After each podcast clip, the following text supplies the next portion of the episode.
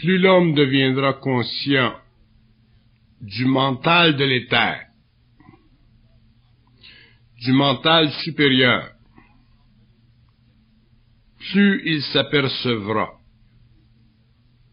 que l'intelligence, quelle que soit la définition que nous lui donnons, n'est pas et ne peut pas être sous le contrôle de l'ego.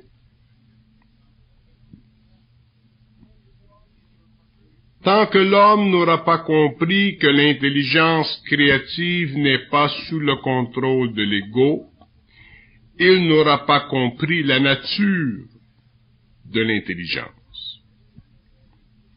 Un être humain ne peut pas faire interférence avec de l'intelligence universelle.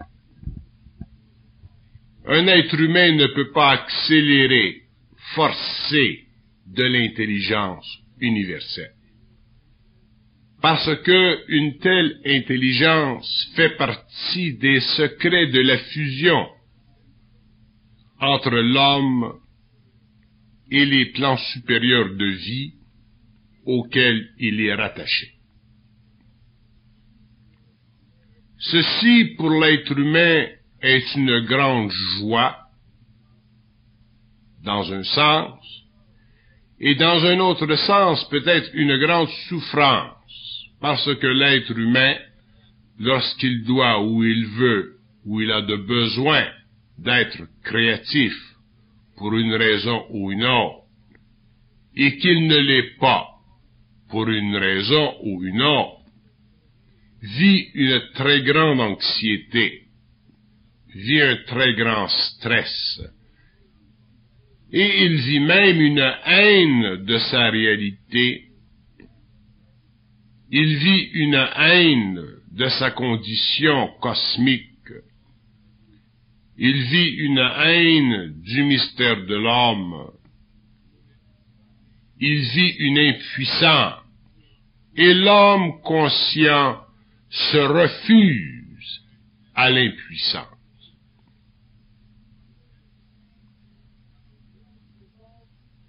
Mais lorsque l'homme fait face à l'impuissance, il doit en lui-même pénétrer, vivre de la tension psychique supérieure de son mental et faire éclater par la force de sa volonté ce mental afin qu'il se débloque et descende vers l'homme. Il y a chez l'être humain une volonté qui existe, une volonté très grande qui ne peut être bloquée que par l'impression que son intelligence universelle est bloquée. Il y a chez l'être humain des mécanismes subtils qui font partie de la greffe entre son mental et le mental supérieur, lui donnant l'impression que son intelligence universelle, que sa volonté sont bloquées. Et ceci est une grande illusion. Et il n'y a qu'une façon à l'homme de détruire cette illusion. C'est d'entrer en action créative, d'abord, pour ensuite voir que le mouvement de l'énergie se fait et que finalement s'engendre le processus créatif. Ceci pour dire que l'homme nouveau ne doit pas se laisser bluffer par l'impression du blocage de son énergie, de son énergie créative. Parce que dans le fond, l'énergie créative de l'homme n'est jamais bloquée. elle est toujours retenue pour que lui apprenne à la débloquer. Parce que c'est en apprenant à la débloquer que l'homme s'éduque à sa propre réalité, que l'homme s'éduque à sa puissance, que l'homme s'appointe puissant, que l'homme se donne d'être puissant et créatif sans retenue. Ceci n'est pas facile parce que l'homme n'a pas l'expérience de sa puissance, il n'a que l'expérience de son intellect mécanique.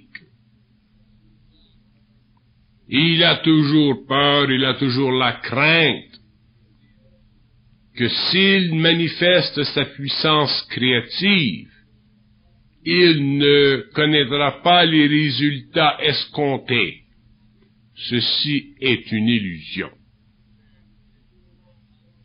À partir du moment où l'homme passe d'un état mental inférieur à un état mental supérieur, c'est-à-dire à partir du moment où l'homme se donne la capacité absolue d'être créatif, il force les voûtes de l'infinité à s'ouvrir pour faire descendre vers lui l'énergie dont il a de besoin pour œuvrer sur la terre. Mais l'homme ne découvrira ceci que lorsqu'il aura finalement compris qu'à partir du moment où il est conscient de l'autre côté de la montagne, à partir du moment où il sera conscient d'une force en lui qui peut le retenir, d'une force en lui qui peut le contrôler, qui peut le manipuler, pour quelque raison que ce soit. À partir du moment où l'homme aura la capacité, la force de briser la main qui retient son énergie, il commencera à connaître le pouvoir. À partir du moment où l'homme brisera la main qui le retient, il commencera à connaître le pouvoir. Parce qu'il aura finalement compris que c'est lui qui détient le pouvoir et non la main qui le retient.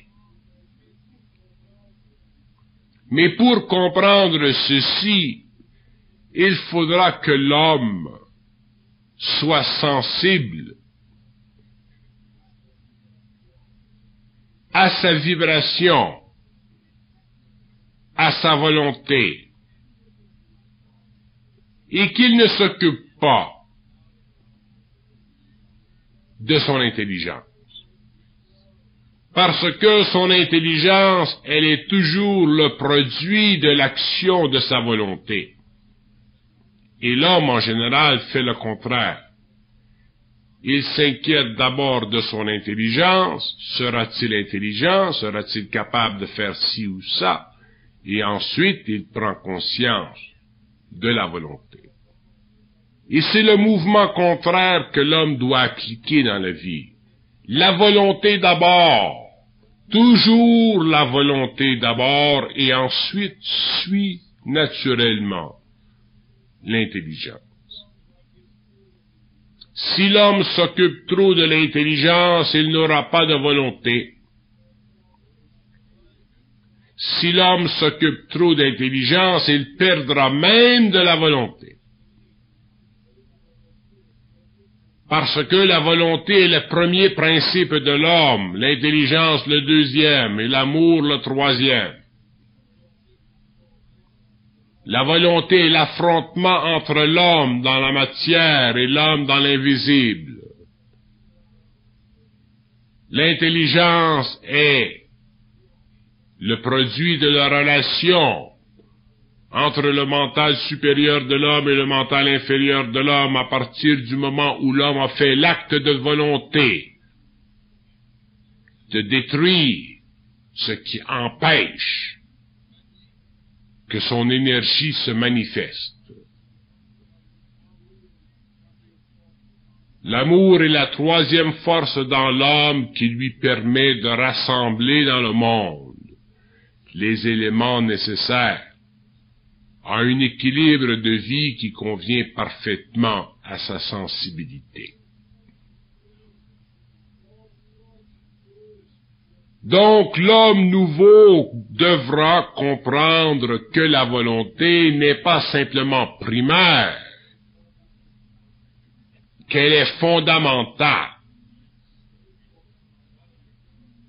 Elle est fondamentale à tout parce que, sans volonté, il ne peut passer dans l'homme d'énergie. Elle est fondamentale à tout parce que elle met l'homme face à l'infinité. Elle met l'homme dans une arène de lutte contre des forces qui sont grandes et puissantes, mais jamais aussi grandes et jamais si puissantes qu'elles puissent faire de lui un esclave. Il n'y a rien dans le royaume de la volonté créé par l'homme qui puisse l'abattre. Il n'y a rien dans la volonté qui puisse enlever à l'homme quoi que ce soit, pourvu que cette volonté, cette force chez lui, soit dirigé contre le pouvoir des forces invisibles en lui qui le traitent d'une façon astrale ou qui le traitent d'une façon mentale initiatique. Il n'y a pas de règles dans la vie qui font de l'homme un être inférieur à lui-même. Il n'y a pas de force dans le cosmos qui font de l'homme un être esclave. Il n'y a que l'homme qui puisse se rendre esclave de ses forces, que ces forces soient de l'astral, de la mort, ou que ces forces soient de l'intelligence ou de la lumière.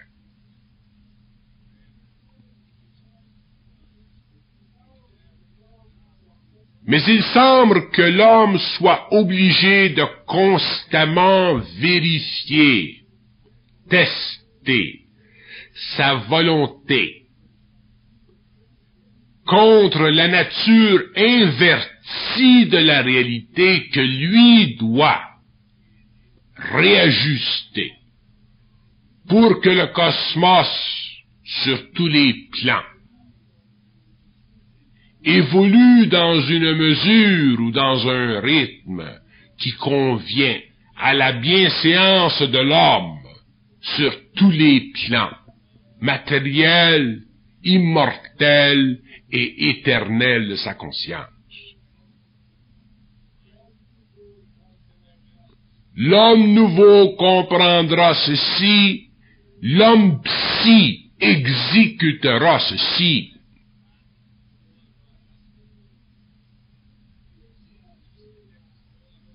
Il n'y a rien dans la conscience de l'homme qui doit être frustré.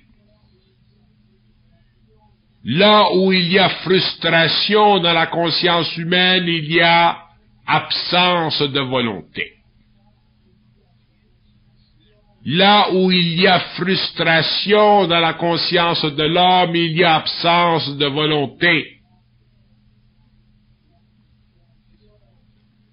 La frustration n'est que l'exercice contre l'homme de certaines forces qui veulent le faire souffrir pour des raisons d'involution ou pour des raisons d'évolution. L'homme doit détruire ses forces, car l'homme doit détruire tout en lui, ce qui n'est pas l'expression de sa volonté. Ceci est une loi de l'homme lumière. Ceci est une loi de la lumière dans l'homme.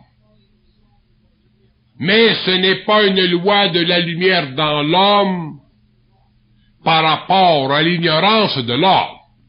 C'est une loi de la lumière dans l'homme par rapport à l'intelligence de l'homme qui voit à travers les voiles et qui connaît et qui comprend les lois de la vie parce que il a compris le principe de la volonté. Il n'y a pas de loi à la volonté. Il y a des lois à l'intelligence, il y a des lois à l'amour, mais s'il n'y a pas de loi à la volonté, la volonté étant le seul principe que l'homme peut ordonner à partir de la terre pour faire trembler les sphères. La volonté est le seul principe faisant partie de la totale organisation psychique, matérielle, moléculaire, atomique de l'homme. La volonté est la puissance vibratoire de la conscience des cellules de l'homme. La, la volonté n'appartient pas aux sphères. La volonté n'appartient pas aux dieux. La volonté n'appartient pas aux entités. La volonté, je vais vous l'expliquer, elle fait partie de la perfection du système nerveux de l'homme. La volonté fait partie de la perfection du système nerveux de l'homme. Elle est issue de la perfection du système nerveux humain.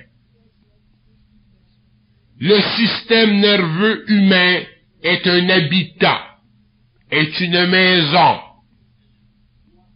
qui habite ou à travers lequel habite ou à travers lequel peuvent se déplacer sur différents plans de la réalité une myriade de mondes de force et d'intelligence le système nerveux de l'homme est un arbre de vie. Il est un arbre de vie électrique, magnétique, parfait. Un arbre de vie qui est capable d'assumer la puissance de sa propre manifestation le système nerveux de l'homme, c'est l'homme. Vous demandez qu'est-ce que c'est l'homme? L'homme, c'est le système nerveux humain. L'homme, c'est son système nerveux. Tout ce qui est en dehors du système nerveux de l'homme fait partie des sphères, des autres mondes, des autres plans qui constituent les essences spirituelles de la réalité de l'homme. Mais le système nerveux de l'homme est sa seule propriété, est sa seule réalité fondamentale sur le plan matériel. Elle est la seule dimension de son être qu'aucun être, dans aucun plan, dans aucun monde ne peut contrôler si l'homme a le pouvoir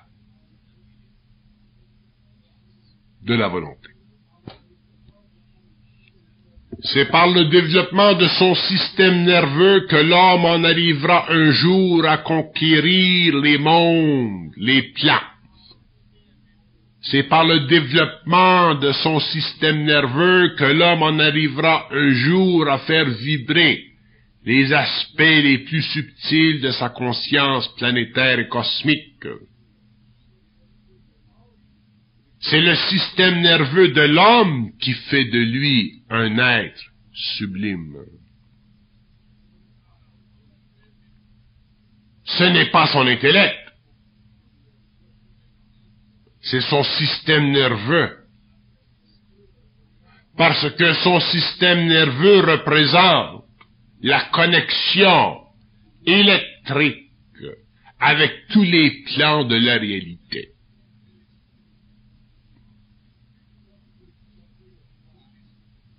Lorsque vous dormez le soir, que vous vivez des cauchemars, que vous êtes en dehors de votre corps matériel,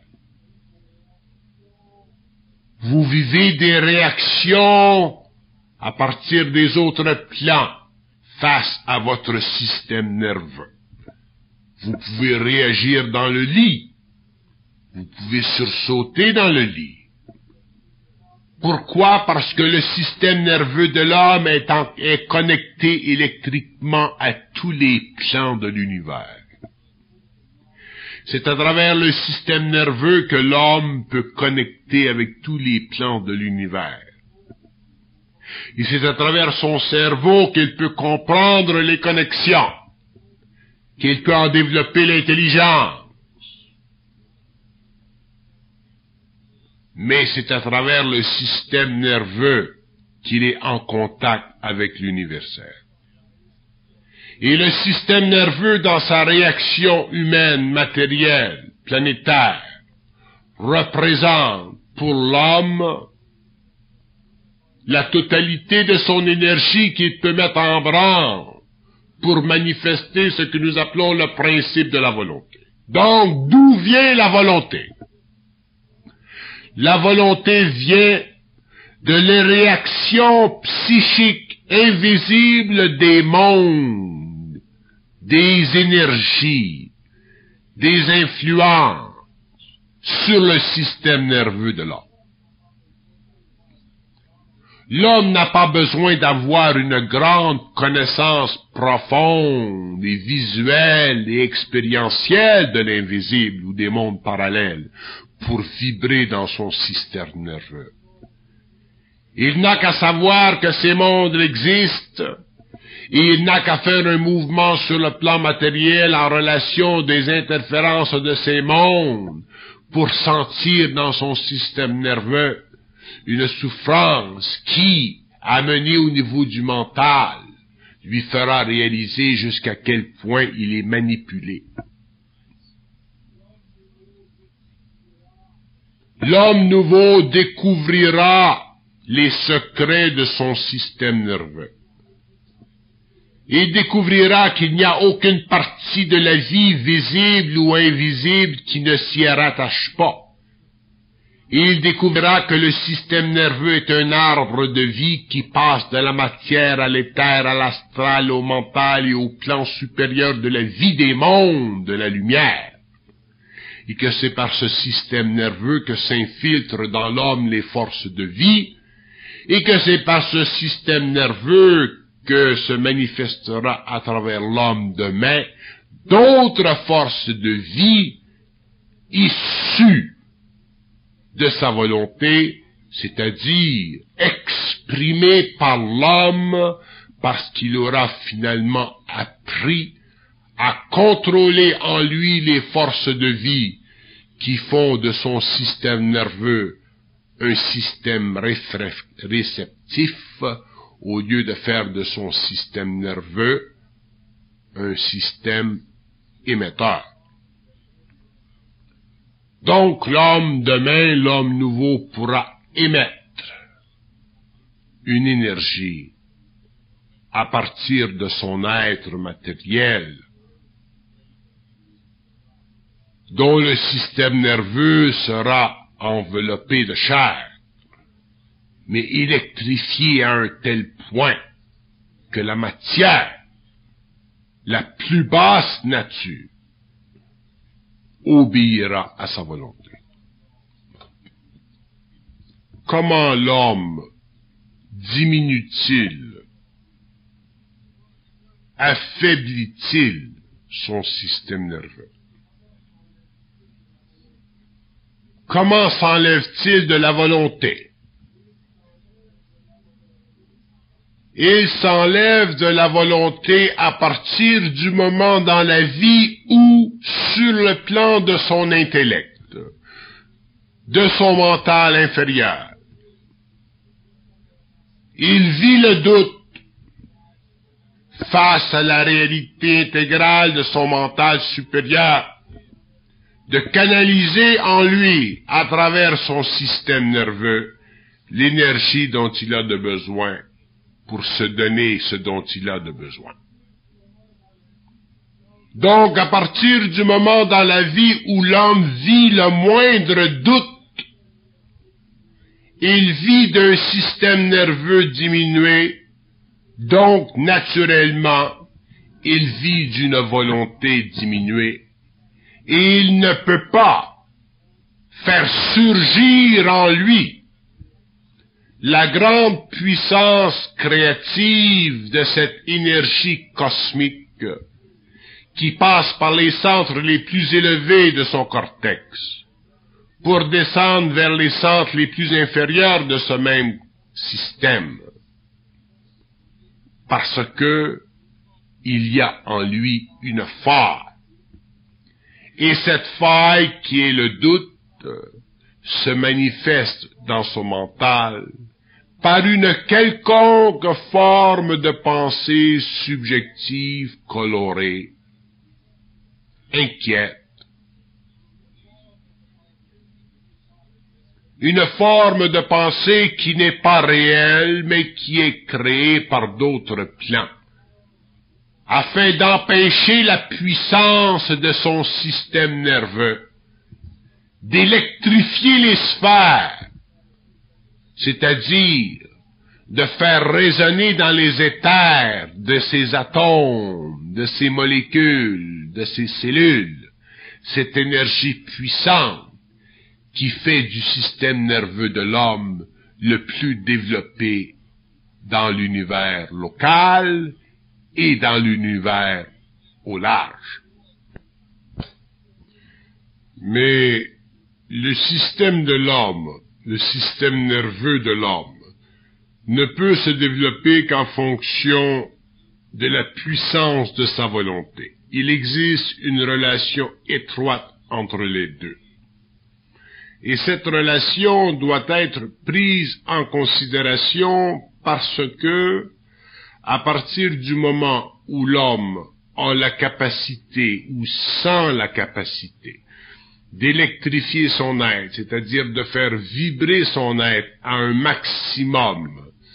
Il prend conscience de sa volonté, il prend conscience de sa volonté contre les sphères, et aussi il prend conscience de la capacité de son système nerveux de réagir à toute forme de chute qui pourrait entraîner sur le plan matériel une décadence de ses organes. Donc, le système nerveux, la volonté, la santé des organes de l'homme, la puissance créative de son mental font un et une même chose.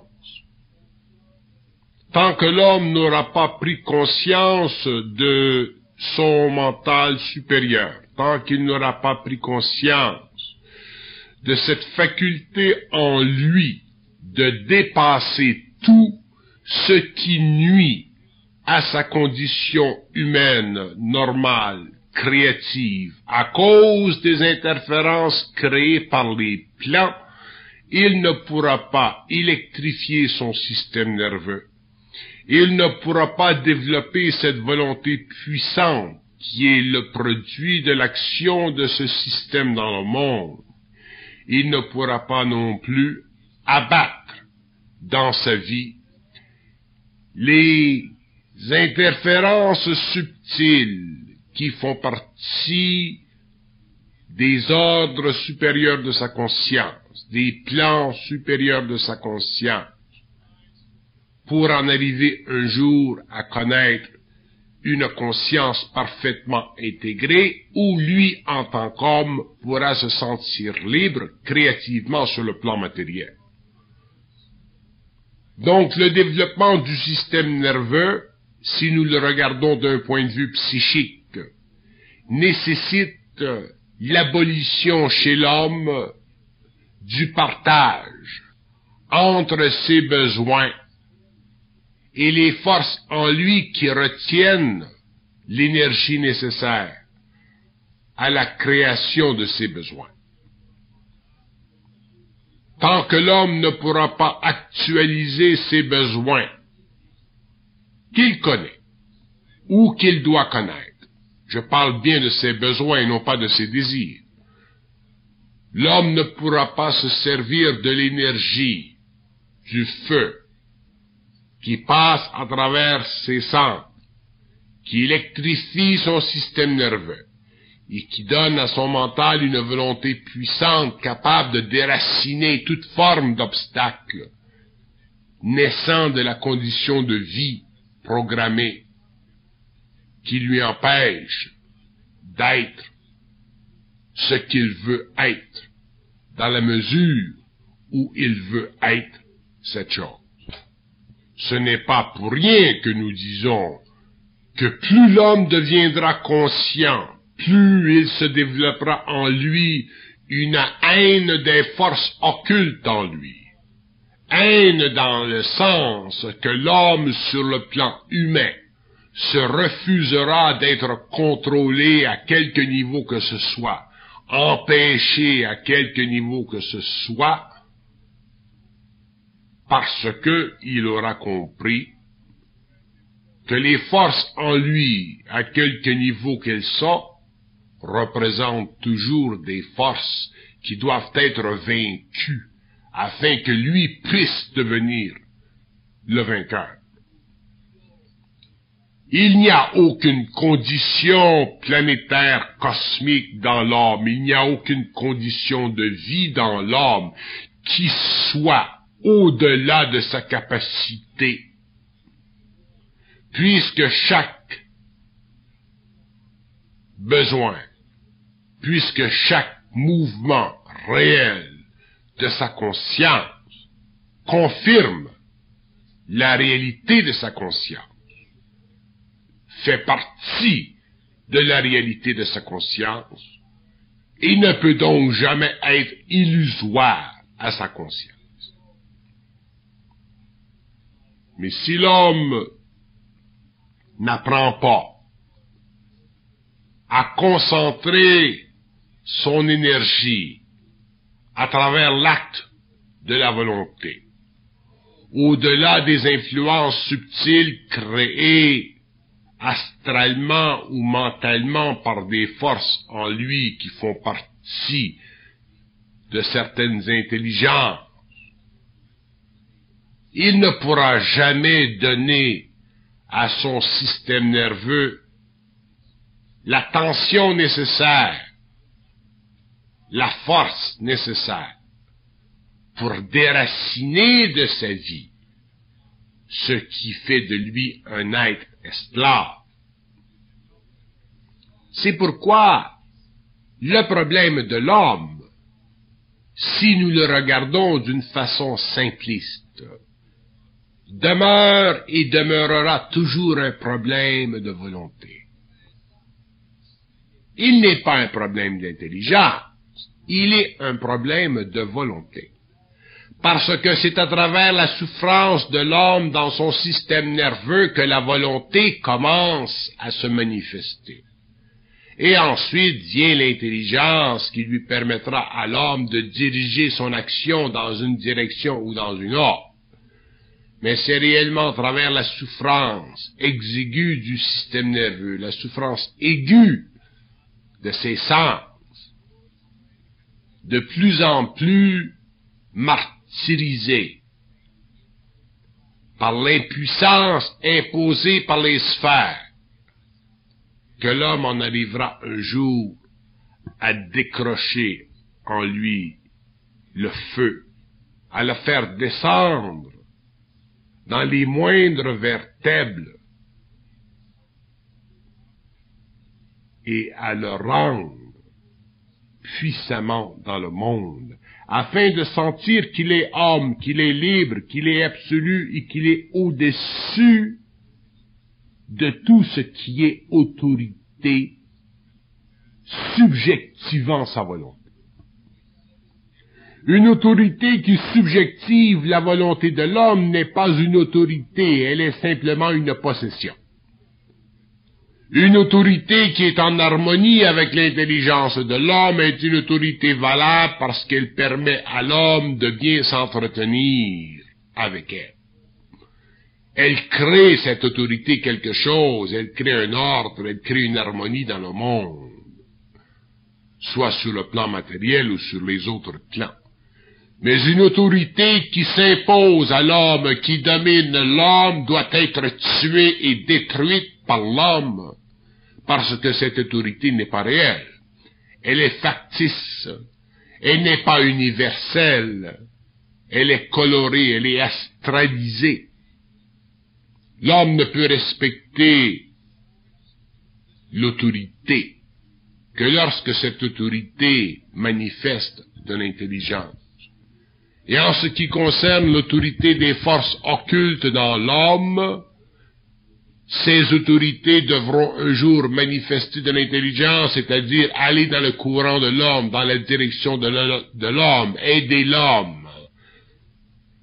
Mais ceci ne sera possible que lorsque l'homme lui-même aura brisé les voiles qui donnent à ces autorités l'impression de l'être de façon absolue au-dessus de sa conscience.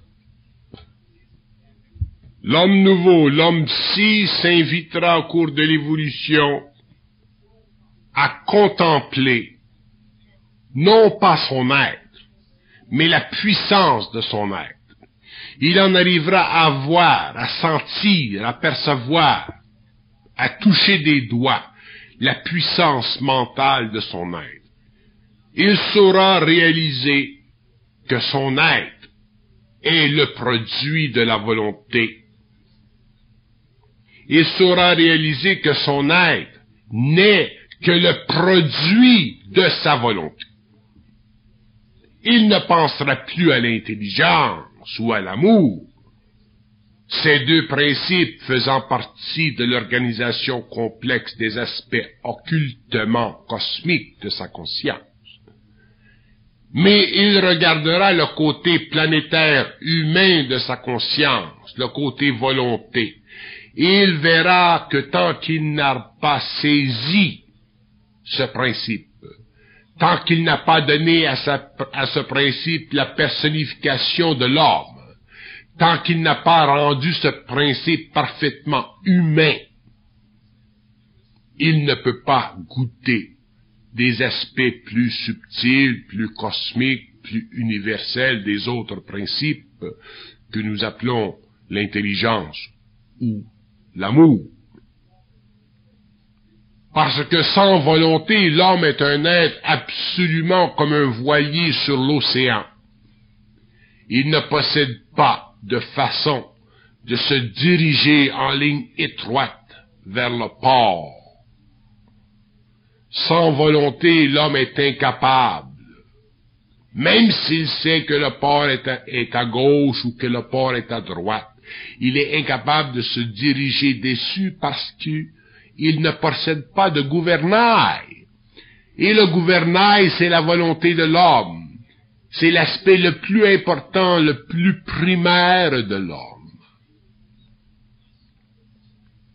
Ensuite, avec cette volonté, avec ce gouvernail, incassable, infracturable, L'homme pourra ensuite utiliser son intelligence pour chercher le port. Il pourra utiliser l'amour pour aimer ceux qu'il découvrira là, au bout de son voyage. Mais que voulez-vous que cet homme fasse s'il ne possède pas de gouvernail? Et qu'il est malmené dans ces eaux sauvages de la vie contrôlées par les forces occultes cosmiques, à travers un plan de sa conscience ou un autre, ce qui est absolument sans importance. Parce que le point final de la destinée de l'homme, c'est la rencontre entre l'océanie de sa conscience, c'est-à-dire l'infinité des forces, et son petit bateau, son, son être matériel, sa colonne vertébrale, son système nerveux, son appareil matériel et psychique à la fois, qui doit être sous son contrôle pour que l'homme puisse finalement sentir qu'il est un être libre. L'homme n'a pas d'inquiétude s'il possède un bon gouvernail, s'il est étanche à l'eau. Il n'a pas d'inquiétude de se promener sur les océans, à travers les vagues monstrueuses. Parce que s'il possède réellement l'outillage solide et incassable de la volonté, il ne peut pas être détruit par les vagues. Mais s'il ne possède pas cet outil, il peut être détruit par des vagues beaucoup moins gigantesques que les vagues que nous découvrons souvent dans les expériences que nous croyons être les plus terribles de notre vie. Donc le bateau de l'homme, l'homme, son être, doit être étanche, c'est-à-dire qu'il ne doit pas y avoir dans l'homme de possibilité de doute. Lorsqu'il n'y a plus de doute dans l'homme, c'est parce qu'il y a équivalence de volonté. Vous ne pouvez pas avoir un bateau sur l'océan qui soit étanche, mais sans gouvernail. Un va avec l'autre. Si le bateau est parfaitement étanche, il doit être aussi parfaitement construit avec un mécanisme qui l'amène où il veut. Nous avons cru pendant longtemps que l'homme devait être soulevé par les vagues océaniques et amené là au rythme des vents divins. Ceci est vrai dans un sens. Ceci est vrai dans ce sens que si ces vents divins sont réellement divins, ils nous apporteront à bon port. Mais ceci aussi invite l'homme à spiritualiser son expérience océanique. Et s'il spiritualise son expérience océanique, il découvrira quelque part que ces vents, soi-disant divins, n'ont pas le rôle de l'apporter à bon port, mais ont simplement le rôle de lui faire réaliser sa petitesse. Et l'homme ne doit pas sentir en lui de petitesse. Il doit se grandir, il doit se donner la grandeur nécessaire pour affronter tous les vents de cette conscience océanique, afin de s'amener lui-même au port, où le calme, créé par lui-même, contre ces forces qui ont tyrannisé l'homme depuis l'évolution, afin que lui puisse, rendu au port, vivre une vie normale, c'est-à-dire une vie naturelle, où les forces lui obéiront, parce que il aura gagné la bataille de la vie. Il aura gagné la lutte. Il aura vu à travers les mensonges, les voiles de la vie qui, dans le fond, sont la fabrique même des vents qui enlèvent à la mer son calme pour lui donner constamment l'apparence rugissante d'un animal. La vie doit être calme. La vie sera calme lorsque l'homme aura dompté la vie Et c'est pourquoi sa volonté est essentielle. C'est pourquoi elle doit venir avant l'instinct de la créativité, avant le besoin de la créativité. Que l'homme ait volonté, il aura créativité, mais que l'homme ait simplement créativité temporaire, ou qu'il ait simplement talent, il ne s'assurera pas de volonté. Et c'est la volonté que l'homme a de besoin parce qu'elle fait partie de l'organisation totale de son devenir en fonction de sa volonté, de son amour, qui éventuellement donneront à cet avenir une ambiance totale, créative, à la mesure de l'être, lumière.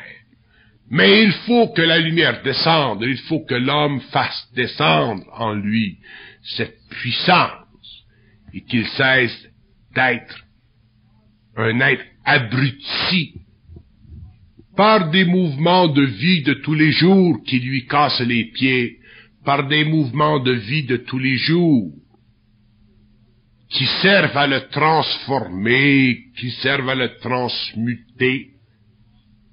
L'homme un jour devra avoir suffisamment de volonté pour voir que là où il a besoin d'être transmuté, c'est là qu'il a besoin d'appliquer sa volonté afin de mettre une fin finale à ce jeu entre les forces cosmiques de sa conscience et lui sur le plan matériel.